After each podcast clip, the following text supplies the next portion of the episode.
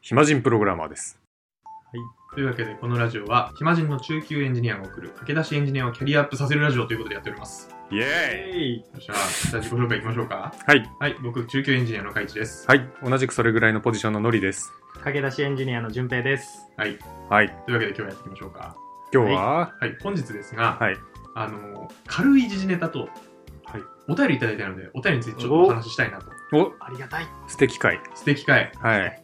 というわけで、じゃあまず前座、ちょっと時事ネタですね。時事ネはいタ、僕がちょっと引っかかった時事ネタです。引っかかった。うんはい。あのーまあちょっとあんまり、なんでしょうね、後になって役立つ情報でもないかもしれないですけど、ちょっと僕が気になったニュースです。ほう。おうえー、GitHub がロシアからのアクセスを遮断する要求を拒否しました。あはい。はというのがはい今回ちょっとね、はい気になったんですよ。ー。はい。は。はいいはい。今、はあい。のー今収録してる時はウクライナ情勢が非常に荒れに荒れてまして、うんうんうん。ロシアとウクライナがあのあんまり良くないんですけども戦争という形で、はいはい。えーやり合っててはでい世界中のいろんなサービスがロシアへのなんかサービス提供を拒否し始めてるみたいな状況です、うんうん。はいまあ、例えばマイクロソフトが、えーもう OS 提供しませんとかねうん。アップルがもう出しませんとかね Google も広告止めたよね止。めましたねうん。あの Steam っていうゲームサイトがロシア向けのソフトを1500万円に上げましたとか 値上げしましたとかほう。いろいろある。る中あえ、待って、一般向けのゲームそそれ。うですそうやですば1500万 は円。い、売る気ないといや。 なるほど。売れたらラッキーですね。そうですね。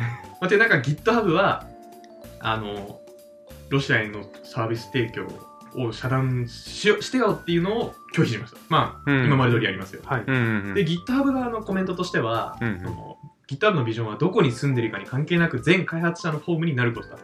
うん。うん。はいだから遮断しないんだはいはい。という発信をしててですね、なんか僕はこれを受けて、エンジニアっぽいなと思って、かっこいい。うん、なんかエンジニアっぽいし信念持って働いてるんだなっていうのがなんかこうそう、伝わりますよね。そう、政治っていうよりは、まあ、あの、その開発者はいはいははい技術の前進に貢献するんじゃいと。い。なねる、ほど。すべてのオープンソースにうんたらかんたらをみたいなこと書いてましたわそれ。これはあのなんかあの、まあ、もちろん賛否はあるのかもしれないですけど、うんうんうんまあ、僕個人としては素敵だなと思って、うん、ピースって感じで、ピースです。はいうん、いいなというので、ちょっと引っかかったので紹介させていただきました。まあそうだよね。だってね、まあ国っていう単位でくくっちゃえばうん、確かに何やってんだろうって感じはするけど、うん、別に一人一人のじゃあ開発者がそういう思想を持ってるかって言われると絶対そんなことないもんね。そんなことない。なんなら言語も一緒だしね、世界中、プログラミング言語は。うん、うん、う。うんん。海外の人が書いたコードも別に、俺らが書いたコードと変わんないし、ねきっと僕らもなんか気づかないうちにそのロシアのエンジニアが書いたコードとか使ってんじゃないですか、いや、全然ありますよ、絶対。うん、有名どころだとエンジン X とかね、あ、そうなんですそね。うまなんあだでも、絶対誰かいるでしょうね、きっと。っていう。うん、うんうんはいえそういう素敵なお話をお届けしつつ、じゃあ素敵なお便りに参ります。あ来ましーたおはい。いいですねはい。というわけ見分けで、が止まらないです本当にありがとうございます。えーラジオネームはなしです。うんえーはい暇人プログラマー様、突然に申し訳ありません。オンポッドキャストを発見し、一気にすべて拝聴しました。非常に面白いです。面白かったので、ついメールをお送りしました。嬉しいありがとうございます。私は IT とは全く関係ない仕事をやっております。日曜大工ならぬ、日曜プログラマーです。おお主にコーセラや本で学んでます。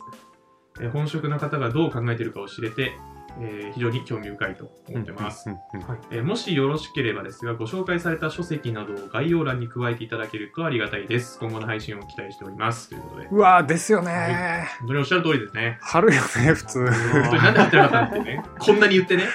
いやーそうなんですよねあのしかもなんか春っていう会話してなかったっけいや、もういやしてないしてないかと思いますツイよッ。ターの時だけか、うんツイッターのアカウント貼るよっていうツイッターは話してただけか、というわけで、まあ、あの、概要欄にちょっと貼ろうかなと思ってます。おってことはじゃあどの回でまた本のこと喋ってるか聞かないとねいや、もう僕はもう結構聞いてるんで。ああ大丈夫はい。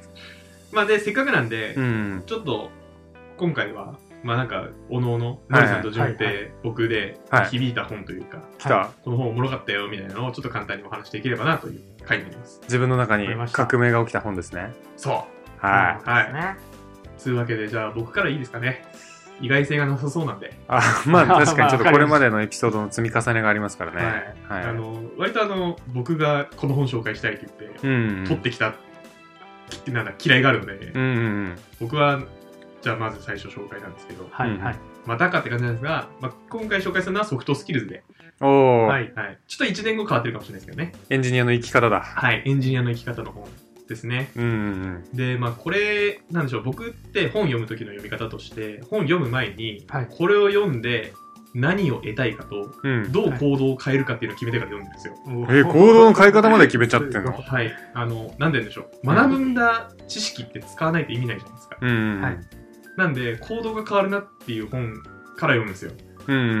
んで、このソフトスキルズを読むときに、えっ、と、思ってた、その変えたい行動っていうのが、あの、まあ、エンジニアとして学び方、今、インプットの仕方とうんアウトプットの仕方を変えたいなと思って、はいほう。この本読み始めて、はいはで、まあ、いざっと読み終わったんですけど、早っ変わったものがいろいろあったなと思ってて。い。マジか。えうんーはい。で、まあ、その変わった活動のうちの一つが、このポッドキャストの配信。あ、これなんだ。はい。本当に、本の中でも、うんブログとか、ポッドキャストやれって書いてるんですよ。ポッドキャストも書いてんのへへえポッドキャストも書いてる。え まあ、。これはアメリカの本なんで、い新しいんだ、じゃあ結構。や、アメリカってポッドキャスト結構、うん。あの、活発だし、結構昔からあるんで、あーはいそれこそ僕が高校生の時からあるじゃないですか。なるほどね。うんなんかこう、エンジニアの心構え本って結構、2000年前後にいっぱい出てるイメージあるから、はい。なんかそこと比べるとやっぱ進んでるなっていうイメージあるけど。確かに確かえに。ーっていう話とか、まあ、その、なんでしょう、エンジニアたるもの、なんだろう、その技術じゃない切り口から、こういう行動を取りなさいとか、うん。こういう情報を発信しなさいとか、こういう人と関わりなさいとか、うん自分はこういうふうに変えていきなさいみたいなのが書いてて、まあ、すごい、なんて言うんでしょうね、自分の成長につながるというか、うんまあ、なんか明るい未来を描くために、明るい未来、楽しくエンジニアするために、うんうんあの、やるべきことというか、持つべき心構えみたいなものをすごく得られた本だなと思いました。マインドセット。 マインドセット。すごい。それゆえ、うんなんで4年前に読まなかった俺って思いました。あれ早く読んだ方がいい本のうちの1個だよね。はい。確かにえあのーなんでしょう、難しいこと書いてないんで、うんうんなんででしょう、その技術的に難しいことが書いてないし、うん。うん。そういうなんか心構えとか行動習慣って、早ければ早い方がいいんですよ。うん。ーはいあはのい。福利が得られるっていうんですかうん。習慣の積み重ねなんで結局人間なんて。っ間違いない。ていうなんか今風のインフルエンサーみたいなことを言 い、うん。もしかして今風のインフルエンサーになろうとして なるる。ほどツイッター頑張張ってるね、ツイ最ッター頑張近ってる君。。で、そのツイッター頑張ってるのも、こはいはいの本の影響なんですよ。おえー、ーそうなんだ。はい。っていうのが、はいすごいあの自分にとってかなんか行動を変えるきっかけを与えてくれた本だなというところで、うんうんソフトスキルズ。うん。うん。まあ、あと2エピソードぐらい多分話します。あ これについて今後、今あ、後、そうなんだ。今後、 2でいいの2でいいかな。あ、そうなんだう。ん。あ、まあ、健康の話とかはしてもいいけど、うん。ちょっとディープになっちゃいそうなんで、熱くなって。 まあ別にもう健康の話に関しては、カイチに関、あれだよね、もう。ソフトスキルズから以外にもいろいろ持ってるもんい。ろいろ持ってます。んはい。ソフトスキルズ読んで、俺の方がやってるわと思いました。まあでもね、世の中多分やってないエンジニア多いと思うよ。まあそうですね、確かに。うんその辺ちょっとね、熱く語ってもいいかもしれない。うん。はい。というわけで、あの、僕はあのソフトスキルズ激推しなんで、はい。概要欄に貼っときます。お願いしあますお願いします、はいちなみに僕はもう買いました。おお、はいさすが一個聞きたいんですけど、はいそのインプットとアウトプットの仕方を変えようっていうのは、はい。先にそれを思っててその本にたどり着いたのかそれともその本をざっと見てそこが変えられそうだなって思ってそうなったのか前者ですね、どっちかというと。あまあ、そうもなとんだもと、なんて言うんでしょう、その、僕は、ちょっとこの前までエンジニアじゃなかったので、はいショックというか、うんうんで、世の中のなんか、ザ・元気なエンジニアみたいな働き方をしてませんでしたと。なるほで、ただなんか、今エンジニアになって、なってというか戻ってきて、だったらなんか、徹底的にエンジニアやりたいなと思い、どうんそういうエンジニアっぽいうん。うんうん楽しはいくエンジニアしたいなと思って、インプットとアウトプット変えたいなと漠然に思ってる時に、なんかツイッターで、この本いいって言ってる人がいて、なるほどあの、アマゾン見て、ええやんっつって買った。おお 先にそっちも伝わったなるほどねなるほどまあなんか、その常に持ってるよ。なんかこういうことしたいなとか、はいこういうのなんだろうっていうのを、心のな、心の課題リストみたいなのがあって、 うんうんうんまあ今回はそこ、そこが刺さったからこれ読んでたって感じ。なるほどですねおーすごい面白い選び方。そこの心持ち、うん。あそう。勉強になりますね。いやー、そうありがとと結構適当に買っちゃうもんね。う。いや、うん本屋プラーってして、それすごい。おピーンみたいな感じで買ってくる。いや、まあ、それはあります。でも、だからそこは、うんのりさんの中の課題リストに刺さってるんじゃないです か。興あ無意識に。味を持つというか、そうなのかうん、っていうな。うん。感じです。なるほどは。い。あんま長く話しても、これマジで何エピソードもいっちゃうので、はい。この辺にしときます。ありがとうござわかりいまましす。たはい。じゃあ続いてじゃ、あ僕、はい。いいですか順いい平ですかよら。駆け出しプログラマ影出し順平君一は体い。何をやってんのか。僕はですね、ちょっと具体的な本になるんですけど、うなんでん。日曜大工さんとかがこう生きるかどうかちょっとどうなんだろうなっていうのはあるんですけー。ど塩大工さんっていうラジオネームだなんちゅう言い方してんね一応プログラマーさなんんご参考になるかちょっとどうかあれなんですけどうん。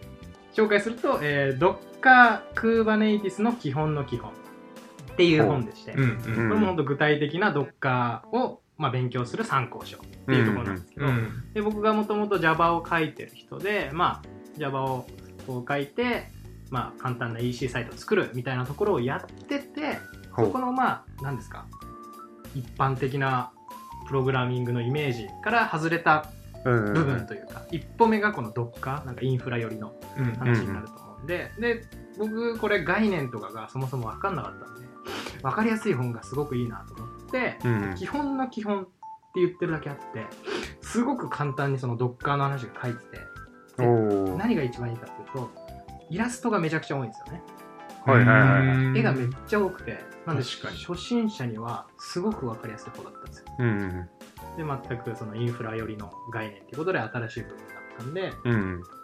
で、えっと、一応ハンズオン形式おうおでう簡単にやってってで最後にちょっと Kubernetes の話とかも触れてて、まあ、どっか触れます全体的なまあ概念とか理解してある程度のことはできるようになりますよっていう本だったのでほんとこれを刺さりましたってことで僕はうへん。え。なんか普段の開発でどっか使ってる使ってないんですよ、ね、使ってないんかい。あのー自分のその何ですか、個人のあれをうんデプロイして、うん。とかっていうのはやってるんですけどそのチームとして例えば開発するときに、うん。まあどっかメリットがあるじゃないですかそういう時に、うんでそういう時にどっかを使ってるっていうタイミングがまだなくってはいはいはい。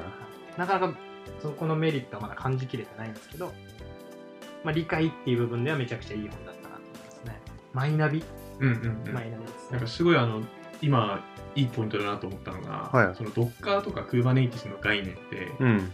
図にしないと分かりづらいんですよ。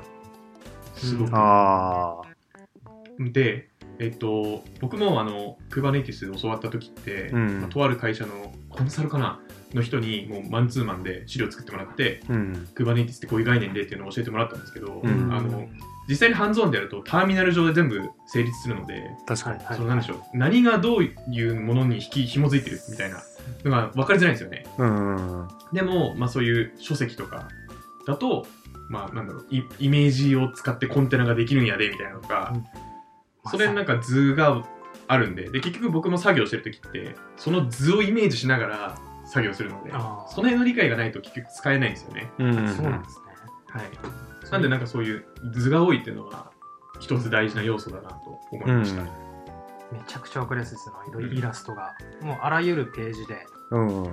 まあ、共通したイラストというか、が出てきてて、おー。まあキャッチーな感じで。あじゃあ結構ボリューム、ムな。結構ボリュームあるけど、そんなにあ、そうですね。意外重くなないいって感じなんだ。そうです、そうです。結構さらっとうんいけるような感じですね。そういう書籍。なので、具体的な本っていう感じで、僕はこの一冊を刺さりました。なんかこれがまた来年、結局これが刺さったっすって言ってたら、もう正解だね。 いや、今めっちゃ Docker と Kubernetes うんめっちゃ使ってて、あの時のこの一冊がなかったら、今の俺はないっすっていう。いや、それはない、ある かな。 インフラ屋さんになってますそね、れそしたら。それはただ、だの本読んでないやつだよ、それ多分。確かに。更新されてない。う ん。まこあうですもる、本当にだって今駆け出しで、歴どんぐらい、 5ヶ月目とかですね。それでもまあね、理解できるんなら。うんいい本なんだねう確かにね。まあ、あとはどっから多分普通に個人でなんか開発するときも作るといいよ。とか、環境は。俺いつもなんかやるときは絶対どっかの中でやるね。ああ、そうなんですか。うん。軽いし、それはなんでですかはい。 PC にインストールしなくて済むからです。はい。それで言葉が足りてます か足りてません。足 りてないか。はい。誘要導尋問だは、ったねじゃあなんか新しく技術学ぼうってなった時に、はいじゃあ PC にインストールしよっかっつってどんどんインストールしてったら、い PC がカオスなことになるじゃないですか。なりますね。でもコンテナだったら、もうその環境が入ったコンテナ持ってくればいいので、うんうあの、インストール不要なんですよ。はい。だからです。なるほど。綺麗なまんま開発できます。 PC をきれいに保ちつつ、い、らなくなったら捨てられるっていう。そういうことです。いろんなの触ってると、はいいずれ古いバージョンのライブラリじゃないと動かないみたいなやつに出会ったりするんですけど、うんその時にいちいち PC にインストールしたやつをダウングレードさせるなんて不毛なんですよ。うん。はあなるほど。確かにだから、あの、開発環境は、なんて言うんだろう、依存関係がないというか、他に影響しないようにしとく方が楽。それゆえう、んどっか神。うん。個人の開発でもう基ん本。使って、やった方がいい。うん。そうします。はい。はい。学びました。はい。 学びまし た。キャリアアップしました、こいつ。どんどん使う方がね、わかるしね。ですうねん。理解進むと思うんで。ちょっと怠けてましはい。はい。私はですね、おすすめの一冊というか、結構衝撃を受けた一冊があって、はい。た。はい。ヘッドファーストデザインパターンっていう本がね、デザインパターンの方。うん。はい。僕にとってはめちゃくちゃコードの書き方も変わったし、なんか考え方も変わったし、うん。あとその本自体の衝撃がすごかったですね。うーん。ちょっとね、デザインパターンの方、僕弱いんですよ。いや、まず、デザインパターンやるなら、デザインパターンって何かっていうと、まあプログラム作っていく中で、まあ、やっぱり世界中の各地でいろんな課題があったんですよ。はい。なんかソフト開発どんどんどん大変になっていくわみたいな、はいだけどその課題って実は分類できるよねっていうことにそのうんどんどん気づいていって人々が、はいでその解決方法って実はパターンで解決できるよねみたいな感じで編み出されたのがデザインパターンってものなんですよ、はい。で中でも特に有名なのであのゴフのデザインパターンってのがあってはい。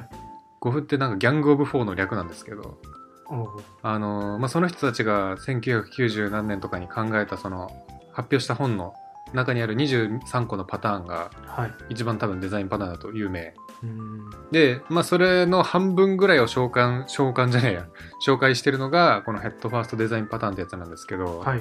まずこの本はあの表紙見たら絶対買わないっすどういうこあの表紙ってさなんかもっとどっかだったらなんかクジラのなんか可愛らしはい。いイラストがあったりととか、まあ、その、うんオライリーの本もなかなかキャッチーじゃないですけどね。あーあの動物えあれはあれでなんかもうブランディングできてるじゃん、まあまちなみにヘまあッドファーストデザインパターンはオライリーの本なんですけあ、ど、はい。表紙がアメリカのうん90年代の、うんあのローラースケートやってそうな金髪のギャルどういうことどういうことどういうこマジでと情報量多いわい。やマジでそうなんですあ なるちほょどっとね。ちょっと今見てほしいやー、そんなん、ラジオで伝わんないですよ、そんなこと。いいやあのリアクションだけでもマジやんってなってほしいあー、オライリーっぽくないな。カラー写真なんですね。そうスケーターギャルでしょスケーターギャルだ うんな。うんスケーターギャルかなこんな上から撮ってるとは思わなかったです。でしょ本当だよね。うマジで写真じゃんしかも人の、すごい、ヘッドファーストうじゃん。ヘッドファーストに引っ掛けるための画像じゃん。そうでデザインパターンには興味あったしうん。でもデザインパターンってなんかどの本も難しいなと思ってたんですいよ。やー、むずそうなイメージあるへわ。ーなんか、とっつきづらいと思ってる。そんな中でもこの本は難しそうではないなとは思ったんだけど、買いたくないなっていうなん うか、んはちょっと曖昧な感じのポジションだったんですねい。はいはい。でも、で、しかもなんか評価見てもあんまりこう、なんか、ちゃんとレビューそんな書いてないみたいな。うん翻訳がクソだっていうレビューしかないみたい なそうな感んじだなんですよ。はい。でも読んでみると、めちゃくちゃわかりやすくて、えあのデザインパターンどころかオブジェクト思考がどんなものなのかっていうのがなんか結構理解できるええ内容になってる、ー。うーん。オブジェクト思考ってこういう特徴があるからこういうデザインパターンで問題解決できるんだよみたいな流れになってるんであの単純に開発力上がりますねこれ読むとへえただイラスト実はこれもめっちゃあるんですけど、はい。はいはい。イラストはいいかって言われるとよくはないよくない。んか、 意味わかんない写真ばっ かり見てるんですけどう、ん意味わからないですね。意味わかんない写真あるそうなんだ写真をぶつ切りにしてうんみたいな。なんか昔の写真を基本使ってるんですかね。そうそうなんかねまあ、意味があるイラストではないんだけど、まあ、イラスト満載ですと。写真何やねんうん。で、翻訳も確かにやばい。今まで読んだ本の中で一番やばい翻訳している。全然そそりないな。どんどん買いたくなくなってきてマジで、あのー初めて翻訳してる会社名前調べて、この会社やばいんじゃないかと思って、調べたぐらいやばい。うんむしろじゃあ英語で読んだ方がいいかもしれないうーん、うん。英語で読もうかな。読めるならそっちの方がいいと思う。うん。なんですけど、はい内容だけはめちゃくちゃいい。うーん。とにかく僕はこれを読んで結構コードか変わったし、はい。このベースがあるから、その別のデザインパターンとか、そういうオブジェクト思考の若干むずい本とか読めるようになりましたね。へうーん。翻訳やばいですけどなんとかうん。自分なりに解釈してうん。読んでた、あ、なんか意味はわかるよ。あー意味はわかるけど、翻訳が変すぎてイライラするっていう。 なんか日本語の言い回しがおかしいみたいうなん。ことですよね。本当に理解できなかった部分は一箇所しかなかっじゃた。うん。あ、じゃあまあまあまあ、許容範囲。うん。なんかこれあれですかね、結構古い本なんで、例によって例のごとく、英語版無料で出てたりするのかもしれないですね。いやー、でもね、第2版がね、昨年の1月とかに出てるんですよ。えーあ、そうなんだ。へ英語版で。え。そうなんか英語版の評価めっちゃ高いですよ。そう、英語版の評価鬼のように高いんだよ、それ。 1402件とかで星4.5だからもいや、そう。すごう、い火の打ちどころがない。異常な高さなんですよ。うん。だからまあ、英語読める人はマジで英語版で読むのが一番いいと思う。すごいあと第2版出てるならなんかそっち読みたい気持ちもあるい。や、読みたいな。第2うん版で良さそう。確かに。でもまあこれはなんかその表紙のギャップから中身から翻訳の質の低さからなんかいろんなとこで衝撃を受けてま したね。実際コードのなんかためにもなってるしなんかうーん。すごいなんかパラメータ尖ってるんですよこの本。なるほどな、うんいやーこれじゃあ初心者向けじゃなさそうだな今の話聞くとあいやいけると思う。いけると思いますうーんと初心者がまずオブジェクト思考を知るためにはこれがいいと思う。あーへーそうなんだまあ、確かにあの説明欄には書いてますね初めて学ぶ方ってうん。刺激的なレイアウト思わず膝を叩く見事な例え引き込まれる小 話楽しいクイズやパズルでうん飽きることなく読み進むことができますって書いてますね、まあ、うーん。それを楽しめるかどうかはちょっと人次 第、それぞれ次第だけど、攻めてるんだうな、ん。攻めてるのは伝わる。うん。攻めあと、なんやかんや今思い返してみると、確かに各パターンの例えまだ覚えてるわ。そうなんだ、えうんー。っていうか Kindle ねえんだこれあ、切れなそういないときた切れそう結構分厚めですかこれあでもえ結構分厚めですか ?600 ページぐらいあるね。ですよねうん。でもなんか字とか図多そうだからうんまあ言うてなんじゃないうん。そんなに時間かかんない。なんか最後の方意味ないページだし。うん何それ、いや、本当になんかそのさっき23パターンあるって言ったじゃないですか。はいはいでそのうちの半分ぐらいがっつり紹介するんだけど、うんあ最後カタログみたいな感じでなんかほんと見開きだけであパターンを紹介してってるの残りのパターンうん、そこが全く入ってこないからそこは正直あんまり意味なかった、うん。なるほどね。うん、まあでもなんか、これは絶対に目に留まんないわ。のりさんが紹介してなかったら。いやそう違いない刺さった本で言うと結構いろいろあるんだけどなんか人に紹介したくなる本はこれだなっていうへえ。まあこれはちょっとおもろいですね。 うんこれ表紙がいいですね。おライリっぽくなくて。ヘッドファーストシリーズはねどの、なんか他のヘッドファーストシリーズの表紙も、あの、おじさんとかなんですね。なんか、そうそうそうそう実写そのうそうなんですよみんなヘッドファーストで映ってますねうん。そうなんですよこれちょっと僕のおすすめでありがとうすございます。はいちょっとこれは世界が広がりましたね。ね一旦こんな感じで。はいあの、じゃあ概要欄に忘れずに、はい今日紹介した3冊、はいソフトスキルズ、初めておぼ、初めてのドッカークーバネイテスの基本の基本みたいなやつ。あとはう、んヘッドファーストデザインパターン。はい以上の3冊があとこ概要欄に貼られておりますので、はい気になったよって方は、ぜひ Amazon 行って購入してみてください。う。はい。アフィリエイトとかではないです。はい。はいはい。じゃあ、今日こんな感じで終わりましょうか。はい。はい。それではまた次回、お会いしましょう。バイバーイ。バイバーイ。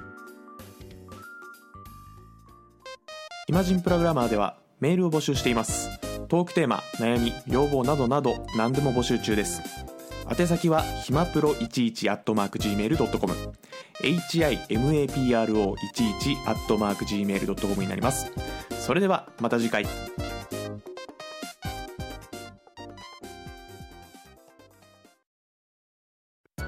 暇人プログラマーからお知らせです暇プロメンバーとメンタリングしたい人を募集しますどうやったら中級エンジニアになれる悩みを相談したいなどなど相談内容は何でも OK ですメンタリングを通じて何か気づきを持って帰ってもらえるように頑張りますエピソード説明欄の方ではなく番組説明欄の Google フォームから日程を選んでお申し込みください料金はもちろん無料各日程先着1名なのでお早めに